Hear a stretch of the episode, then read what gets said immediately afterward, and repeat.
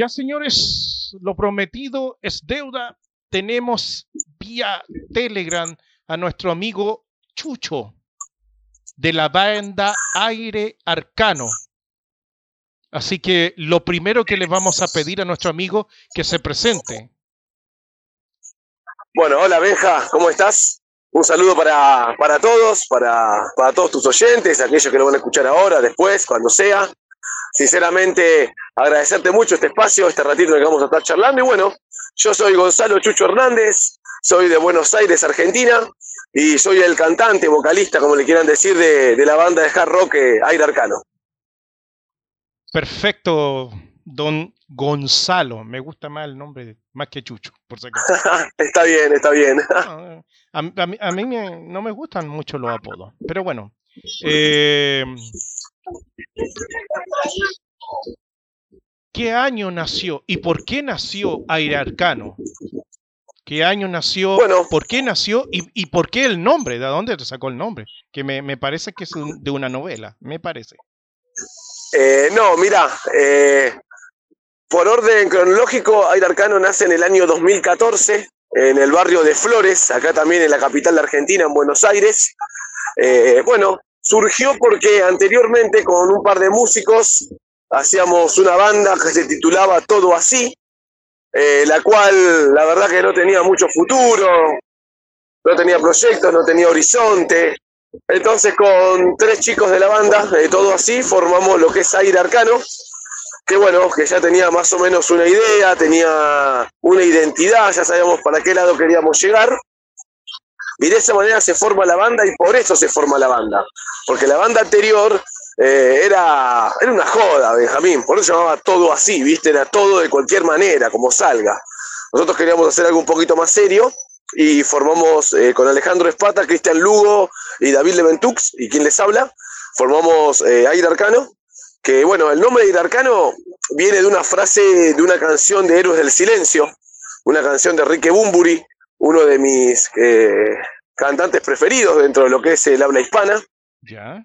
en donde hay una canción que se titula Opio, y en una parte de la canción, si desglosás la canción, porque habla muy rápido en esa parte, dice esquirlas del aire, arcano, indescifrable. Bueno, cuando vos ves la frase, en realidad, más allá de cómo él lo frasea y lo canta, se forma la frase esquirlas del aire arcano, indescifrable. Nos gustó eso, aire arcano, nos pareció que tenía sentido, nos pareció que incluso te puede llegar a llamar la atención el nombre, ¿viste? Porque, no sé, no voy a dar ejemplos, pero no es un nombre tan habitual. Entonces, eh, nos copó eso, nos copó la frase aire arcano y nos pareció que, que tenía fuerza, ¿viste? Que, que iba para adelante. Sí, a mí me llama la atención. Pensé que era de un libro que leí. Pensé que era de un libro. Eh, pero bueno, La, la verdad que no sabía. En, en nuestro caso viene por el lado de la canción Opio de Héroes del Silencio, la banda española de rock Héroes del Silencio. sí, sí. Entonces, primero era una banda y después querían hacer algo más formal y formaron otra banda. ¿Ya? Exactamente. Usted nombró los, eh, ¿cómo se llama? Los, eh, las personas que estaban ahí con ellos. Pero ahora usted me cuenta que eh, Aire es unipersonal. ¿Qué pasó? Bueno, eh, claramente, eh, esas cuatro personas que te nombré, eh, hablamos un poquito de ellos. David, el guitarrista, se retiró de la música, o por lo menos no, no de manera así como seria o con ganas de progresar. Después, Cristian Lugo fue el bajista de la banda, comenzó siendo el guitarrista durante mucho tiempo, hasta la pandemia. Él fue uno de los que me acompañó hasta la pandemia. Alejandro Espata, quien era el bajista de ese momento, después pasó a ser el baterista de Aire Arcano. Con él en la batería grabamos nuestro primer EP, Historias Arcanas. Y bueno, así como en la pandemia muchas bandas eh, se crearon, laburaron, trabajaron, se fortalecieron, en nuestro caso fue todo lo contrario. A partir de la pandemia la banda se empezó a, a desmoronar y eso también tenía que ver, eh, Benjamín, porque siempre fuimos una banda heterogénea. O sea, nunca fuimos homogéneos. Siempre todos disparando para distintas partes, excepto a la hora de hacer música. Bueno, cuando llega la pandemia no había manera de hablar, no nos podíamos comunicar. No había comunicar si no nos podíamos ver, no podíamos ensayar. Bueno, eso fue erosionando la banda, se nota que muy amigos en realidad no éramos, sino que compartíamos más que nada el placer por hacer música juntos, que les pasa a muchas bandas igual, que no son amigos, sino que saben que tocando juntos suenan bien y que les puede ir bien. Estoy un ejemplo tonto, Guns N' Roses o eh, Los Ramones, bandas que se llevan como el orto entre ellos, pero que, bueno, sonaban bien a la hora de hacer música. o, los Pink Floyd, que se, que se, que se oh, llevaban. exactamente. exactamente. Bueno, hay muchas bandas, ¿viste? Sí. Claro, hay bandas que se llevan mal entre ellos. Bueno, pasó con Megadeth también. bueno, con varias bandas. Sí. Y, bueno, después de la pandemia eh, decidí rearmar todo y empecé a trabajar con una productora, una productora argentina, se llama ATM Producciones, una productora muy conocida acá en Buenos Aires, eh, con Javier Bianchi a la cabeza, y ahí rearmé toda la banda. Cambié todos los integrantes, me cansé de, la falta de compromiso, me cansé de la irresponsabilidad, me cansé de un montón de cosas, ¿viste? Y llamamos eh, a ir arcano con Javier Crespi en, en la guitarra, con quien grabamos este disco que está a punto de salir, eh, Gustavo Domínguez en la batería y Valentín en el bajo. La verdad que fue una linda formación, tocamos en lugares muy importantes, incluso está por salir el disco con ellos, ejecutando los instrumentos, pero bueno, Valentín decidió hacer sus, eh, su proyecto solista, me parece bárbaro, está grabando su disco solista. Eh, Javier, el guitarrista, se hizo sesionista, empezó a tocar por plata, que no está mal tampoco, ¿eh? cada uno hace lo que quiere, yo te estoy contando lo que pasó. Y, que ese es el y Gustavo, ¿no? Claro, bueno, pero igual está bien, porque uno cuando ejecuta música, cuando hace su arte, siempre tiene la intención de que te escuchen, de que te... Si te pagan joya, ¿entendés? Por hacer lo que te gusta. Pero bueno, acá en Argentina, en varias partes de Latinoamérica también, el músico está muy bastardeado, muy bastardeado. Incluso tenés que pagar vos para poder tocar. Sí, Una locura. Así mismo bueno, como, como, o sea, no voy a comparar, pero sí lo tengo que hacer porque nobleza obliga, en Francia, en Inglaterra, en España, eh, bueno, ahí te pagan por tocar. O sea, eh, le dan valor a tu arte, a tu vocación, a tu oficio, a todo eso que vos estudiaste. Porque vos al fin y al cabo estás yendo a un bar a tocar, mientras la gente te toma una cerveza, te escucha cantar, te escucha tocar, y dentro de alguna manera, o de alguna manera, es un divertimento para esa gente. Y o sea, no está todo callado. A, a quedarse y a seguir consumiendo. Exactamente, Valentín, exactamente, vieja, exactamente, vieja. Entonces, eso, viste, es como que es medio raro acá en Argentina, en Latinoamérica, cómo se manejan esas cosas. Eh, y bueno, él decidió hacer eso, me parece espectacular. Ahora estoy hablando con él, estamos hablando para volver. Pero como te digo, sí, este Aire Arcano, esta nueva etapa se titula Aire Arcano 2.0, en la cual eh, sigo siendo el líder, la cabeza compositiva y el cantante de la banda, pero ya me cansé, como te digo, de la responsabilidad, de la falta de compromiso. Así que lo que estoy haciendo ahora es eh, creando una pseudo banda que me va a acompañar en los primeros shows. Después seguro vendrán otros músicos, después seguro vendrán otros músicos, y así hasta que pueda crear nuevamente un proyecto serio. Eh, no es que porque Cano no sea serio al ser itinerante, pero sí quizás esa hermandad que tiene una banda, ¿no? Así que por eso, esta etapa se titula Aire Arcano 2.0, justamente porque tengo ganas de, hacer otra cosa. Sé que no es habitual lo que estoy diciendo, pero tengo ganas, tengo ganas de probar a ver qué pasa. Me van a acompañar tantos músicos consagrados del rock argentino, músicos muy conocidos dentro del rock argentino, como también me van a acompañar músicos eh, emergentes del rock argentino. Ya. Me quiero aprovechar de lo que dijo y espero que me ayude porque usted tocó algo importante y se tocó algo importante aquí.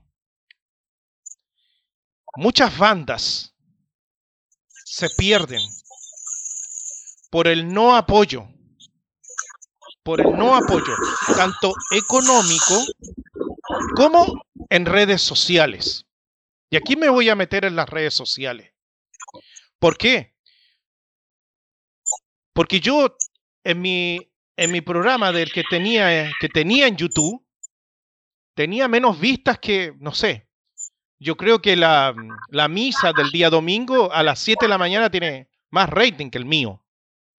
Ok, ok, sí te entiendo. Perdón, no es una mentira. Métanse a mi canal de YouTube y después YouTube me cobra copyright por todo.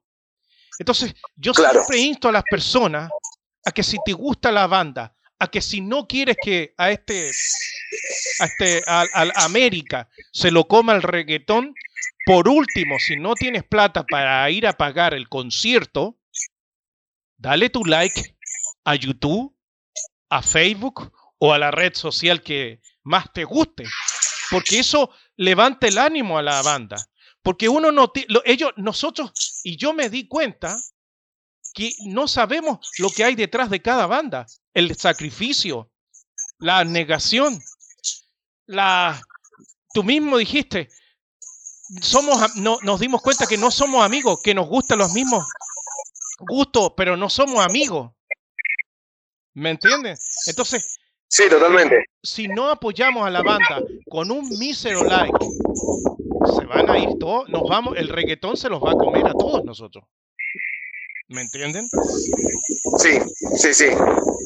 Eh, creo que creo que sí, que las, las redes sociales, sí, las plataformas musicales en la actualidad tienen un protagonismo muy importante. Hay que tratar de adaptarse y también, como decís vos, ¿no? Eh, ese pequeño, ese pequeño clic, dándole un like o lo que sea, eh, a la banda la, la, motiva, ¿viste? Y bueno, pero también depende de, cómo vos, o sea, de tu, fuerza mental, en tu manera de trabajar, etcétera, eh, te manejes, ¿no? a dónde querés llegar. Si vos tenés un objetivo concreto, yo creo que, todos esos obstáculos se pueden saltar. A diferencia, quizás, Benja, de lo que dijiste vos, ¿no? De, tu programa, en donde ya es otra cosa, porque vos estás transmitiendo todo tu arte, estás difundiendo bandas, estás pasando música, estás divirtiendo a la gente desde algún punto. y bueno, que no haya banca, ¿viste? La verdad que, que hincha, sí, la verdad que, que molesta. Y entonces es como decís vos, eh, con tan solo un clic eh, podés eh, mejorar un montón el estado de ánimo de varias personas. Pero es lógico, ¿por qué? Porque a lo mejor, como les digo, la mayoría de las bandas que han pasado por la radio, todo esto lo hacen por amor al arte. Porque claro, claro que sí. Casi ninguno, y usted mismo lo dijo, yo conozco varias bandas que ellos tienen que pagar por tocar. Sí. O sea, sí, sí, sucede eso. extremo. Y después nos quejamos que no hay, que solamente todo lo que viene de Europa o de, de Gringolandia consumimos. Pero perdón, pues, ¿de quién es la culpa? ¿Del chancho o que le da la frecho? totalmente, totalmente. Y también, bueno, también yo creo que esto de, por lo menos yo estoy hablando desde Argentina, ¿no? Esto de, la cultura, como le digo yo, la filosofía de pagar o no pagar para tocar, ¿sí? Es bastante confusa. Y también hay que entender algo. Eh, nosotros dentro de todos, yo soy contemporáneo a esta etapa, a este mundo, al de hoy, al de las redes sociales, al de las nuevas movidas, pero hay gente que viene tocando hace muchos años, Benja, muchos años. Y esa gente que viene tocando hace muchos años, voy a dar un ejemplo tonto, muchas veces se te acerca y te dice, yo toco hace 30 años, ¿viste? Te dice el chabón. Bueno, buenísimo. ¿Y qué hiciste durante estos 30 años para colaborar a que todo esto mejore? ¿Se entiende? Muchas de esas personas que tocan hace 30 años, como dicen ellos, son los que hicieron de que hoy exista esto de pagar para tocar porque transaron en su momento. Entonces, ¿cómo no? El productor, el dueño del local, etcétera, lo que hace es justamente decir, mantenemos esta filosofía, si total estos pibes pagan para tocar. O sea, bastardeamos su arte, ellos mismos se bastardean. Y claro que sí. Yo creo que mucha de esa gente, hace mucho tiempo, y no me estoy desligando yo, yo lo que digo es que yo cuando nací, nací con esta cultura del silencio. Entonces, a mí me parece también que había que hacer un reversionismo histórico, por decir de una manera, en todo lo que tiene que ver con, el rock argentino particularmente, y ver eh, ¿no? en qué momento hubo ese paradigma en donde ya al artista eh, se lo bastardea y a partir de este momento le cobramos para tocar. Creo que hay muchas cosas, viste, que tenemos que ponernos a pensar antes de, de quizás chapear ciertas cuestiones que tienen que ver con el arte. No me quiero extender mucho en el tema, porque pero me gusta, me fascina. Pero. A mí también. Este tema da para largo. Es como lo que le pasa al albañil. hay 30 albañiles, 40, 80 albañiles. Y viene la persona, yo necesito un albañil para que me, no sé, para que me pinte, ya, pinte la pared. ¿Cuánto cobra usted? Mil pesos el metro cuadrado. Ah, no, el otro me cobra 800. Ah, no, porque el otro me cobra 500. Y el albañil, porque necesita trabajar, ya después parece que se va a regalar, pues. Lo que está pasando ahora, que se regalan. Como que lo que uno hace, este rock o este metal, no vale nada.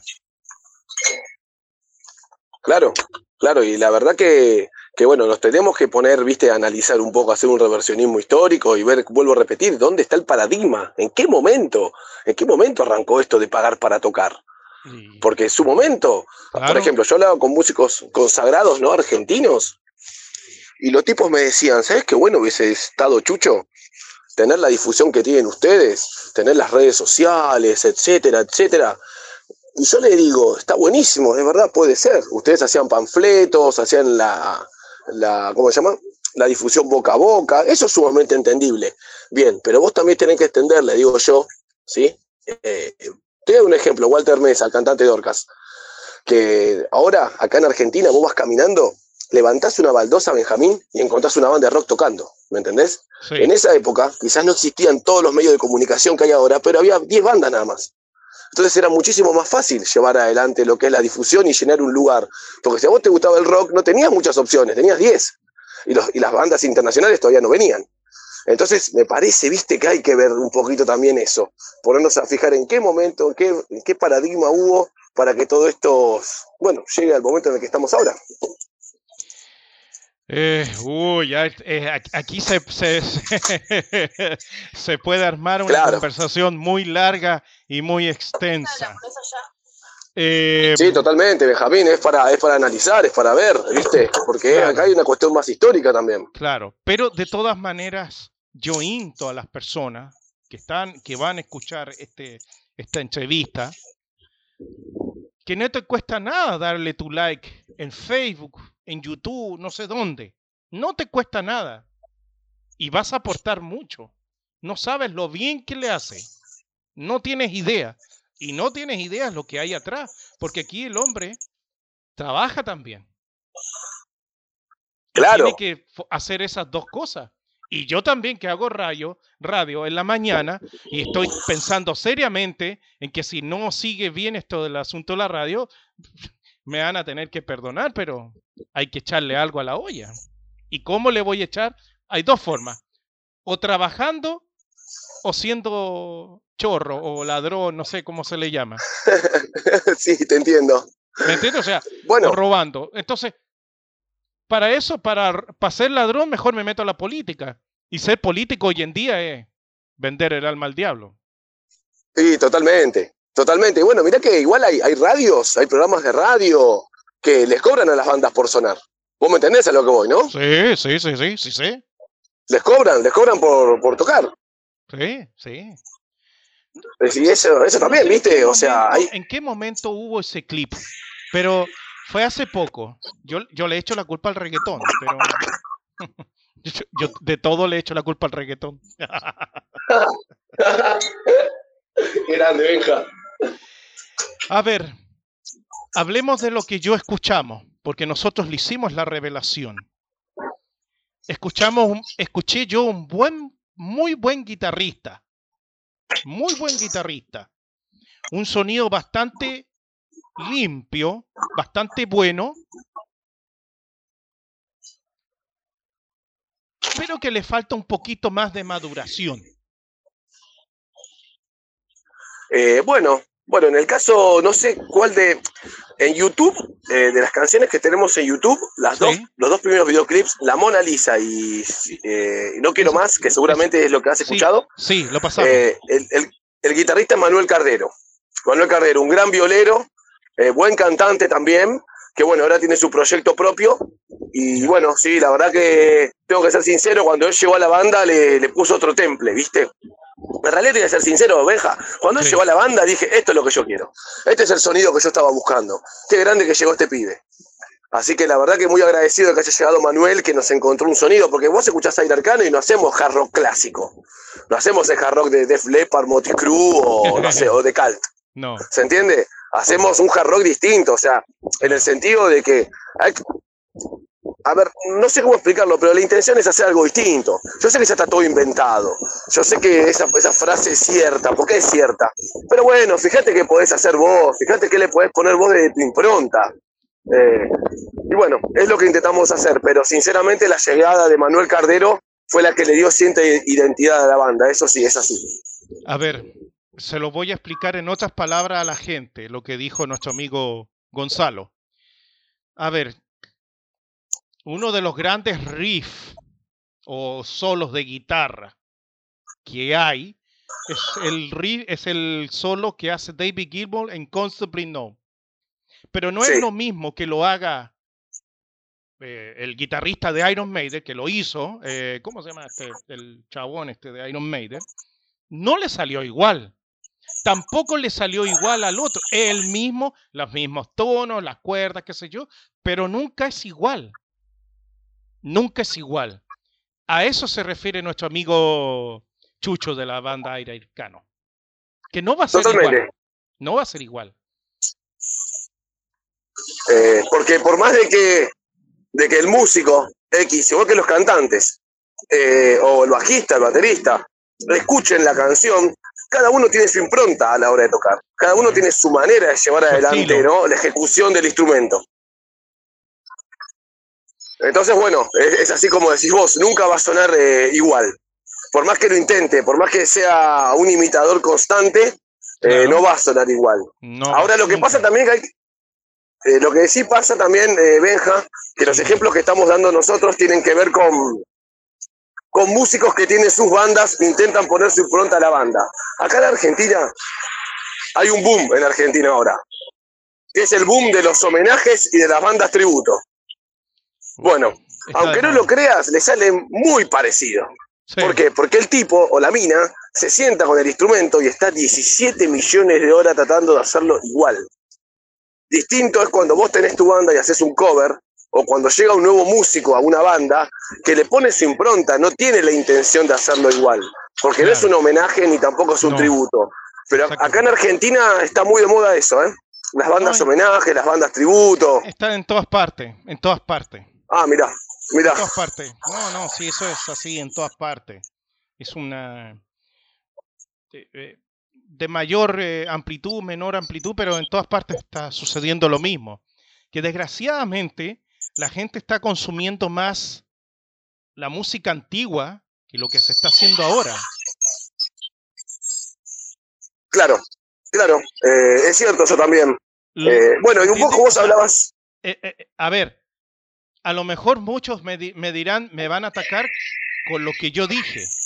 Pero tú dijiste que la culpa no es del chancho, sino el que le da el afrecho. Es que también el chancho quiere comer, Y, si le tiran, si le tiran un manjar, va a comer manjar. Pero si le tiran afrecho, va a comer afrecho. ¿Me entiende? Porque tiene que comer. ¿Me entiende? Y si una banda hace, hace un disco y el disco lo compra, lo compra su familia nomás, el hombre, ¿qué va a hacer? Va a seguir haciendo la banda, pero esta vez va a ser cover. Va a irse un boliche y decirte, nosotros somos cover de, no sé, de Queen, de Pink Floyd, de los Ramón, qué sé yo, vaya a saber Dios. Y eso sí, ah, ya, eso sí quiero. Pero lo que tú haces no, no lo conoce nadie. Claro, Sí, sí, sí, sí, sí, es, muy cierto, es muy cierto. con un, aquí, aquí todo, todo se da dando vueltas, ¿me entiendes? Todo está dando vueltas, pero bueno, la culpa que, de quién es? De los yanquis, de los rusos, del capitalismo, del comunismo, ¿de quién es? De todo. Pero prefiero, echarle, eh, prefiero echarle la culpa al reggaetón. está bien. Y bueno, pero sabemos, Beja, que es una moda. Esto se va a terminar. Esto no va a perdurar. sí, yo creo que sí. 10 años ya. Ya sé. Sí, ya sé, ya sé, pero ¿vos querés que va a perdurar? Yo no creo, ¿eh? Yo creo que en algún momento van a cambiar las modas y eso va a desaparecer, como, como no sé, te doy un ejemplo tonto, como los 90 fueron los grupos de cinco, así tipo Spy Girls, ese tipo de pop, desapareció de un día para otro también. Y, y me, he vuelto, me he vuelto a ir a la iglesia. Así que a lo que dijo el señor eh, Chucho, le voy a responder, escúchanos señor, te rogamos. yo, Sí, no por veo, favor. yo no veo otra solución. Ojalá, Benja, que esto sea, como lo digo, una moda. Una moda. y se termine, porque- Sí, sí, Y sí, y porque, porque incluso dentro del rock hubieron modas, ¿eh? Vos sabés que en los 80 era el, el glam metal, sí. de repente desapareció cuando llegó Nirvana. eh, en los 50 era el rock and roll como algo nuevo. En los 60 aparecen los Beatles y los Rolling Stones mezclándolo un poco con el rhythm and blues. Eh, por eso te digo, y el rock continuó y continúa. Pasa que, Sí. que en la actualidad no hay una tendencia tan fuerte de manera mundial que, viste, que digas, che, uh, mirá lo que es esto. Y esperemos que sea así, esperemos que sea así. Para no hacerlo tan largo, y así lo escuche la gente, Dale. ¿qué hay para corto plazo y qué hay para, medi- para largo plazo de aire arcano? Bueno, eh, en la actualidad estamos a punto de editar nuestro nuevo single que se titula Offside, como eh, en el deporte del fútbol, estar fuera de juego, Sí, así se titula la canción, Offside. Eh, va a salir en breve, seguramente en mayo ya esté en todas las plataformas musicales y va a tener su, su video en YouTube. sí, En base a eso, eh, la salida para fin de año del nuevo disco, un disco en vivo que se titula Una noche en Bade. Lo grabamos en un local acá de Buenos Aires, zona oeste, en Bade Nuevo de Morón. ¿Ya? Y bueno, y en, en breve, ya junio, junio, como mucho julio, estaremos de nuevo tocando con este aire arcano itinerante, en el cual seguramente la primera formación, la adelanto, será eh, Alex Pietro eh, en la batería, baterista de una banda acá de zona oeste que se llama La Caliza. En el bajo va a estar Pato Flores, eh, una bajista consagrada acá en lo que es el folk metal y el heavy metal argentino, muy conocida dentro del ambiente. Y en la guitarra me va a estar acompañando seguramente Javier Crespi, el último guitarrista de Arcano. Eso es lo que se viene ahora en breve. Me gustaría en agosto poder festejar el cumpleaños de la banda. Ya lo intenté hacer el año pasado, no pude, porque la verdad que tengo... Es bastante complicado lo que quiero hacer, ¿viste? Está, está buena la idea, también son esas cosas que se me ocurren a mí, que es que participen todos los integrantes que alguna vez estuvieron en Aire Arcano. O sea, armar distintas formaciones. Pero eso está Sí, de moda. claro, que estén Eh, todos esa- en distintas moda- formaciones Sí. y bueno, y que cada formación toque canciones de la época. Así que bueno, eh, la- las la distintas épocas que ha tenido. Esa moda la implantó Halloween, trayendo a los guitarristas Bueno, y a los claro. vocalistas- y a los vocalistas. Sí, Alguien dijo Claro, pero lo que, mío- que quiere que Iron Maiden haga lo mismo con los vocalistas. estaría bueno. Pero en mi caso, lo que yo explico, eh, Benja, es de que los músicos se irían subiendo y bajando. No tendríamos una sola formación arriba del escenario. Y ese es el problema. Claro, esa es la parte complicada. Yo para el año pasado ya tenía todo armado. Casi todos los músicos me dijeron que sí, que iban a participar. Pero bueno, después eh, el lugar a donde lo íbamos a hacer tuvo problemas legales, etcétera, etcétera, y bueno, se terminó bajando la historia. Pero bueno, sé que es complicado, eh, sé que es ambicioso, pero tengo ganas de festejarlo de esa manera.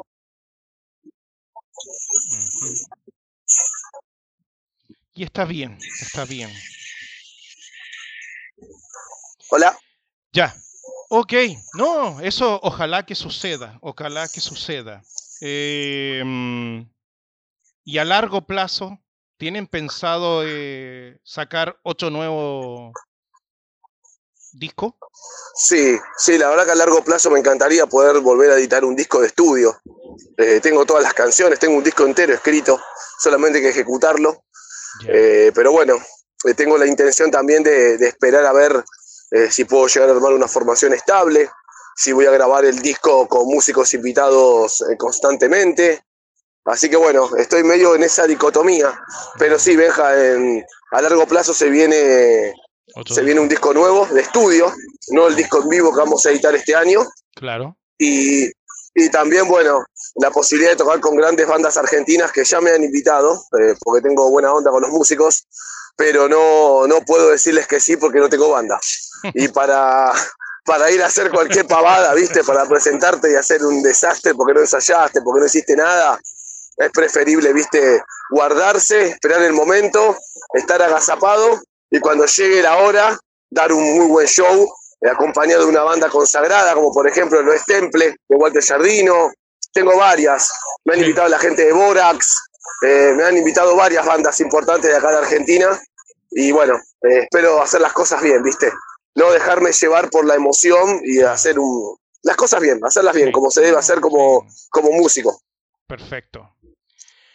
Ok, amigos, eh, vamos a dejar un poquito tranquilo a nuestro amigo Chucho para que siga trabajando, haciendo sus cosas. Y nada, muchísimas gracias, amigo Chucho. Muy buena banda, su banda Aire Arcano. Y les deseamos lo mejor para todos ustedes. ¿Ok? Las últimas palabras, amigo Chucho. Los micrófonos de Radio Revelaciones de Rock son suyos para despedirse, saludos, etcétera. Bueno, eh, te quiero agradecer mucho, Benja. Te quiero agradecer mucho por la, por la muy buena onda. Eh, lo hablamos en un toque y al toque salió la entrevista. Te quiero agradecer mucho la predisposición, el tiempo, todo lo que haces, eh, no solamente por el divertimento, por el ocio de la gente, sino también por la difusión que haces con las bandas, con lo que son las revelaciones, con lo que es tu radio en general. Sobre todo eso, mandarle un beso enorme a toda la gente que te escucha, particularmente a nuestro cálido país hermano del Paraguay, que ya voy a tener la posibilidad de estar por allá, eh, te voy a estar avisando. Y bueno, sobre todo eso, viste, agradecerte muchísimo todo esto. Le quiero mandar un beso enorme a Hani, a, bueno, a mi novia, a mi compañera de la vida, y bueno, y darle para adelante. Sinceramente, Benjamín, te agradezco muchísimo eh, la muy buena onda de, esta, de esta nota. No, gracias a ustedes, gracias a ustedes. Y a ustedes, amigos de la radio, sigan en sintonía, porque revelaciones hay para rato. Que estén bien.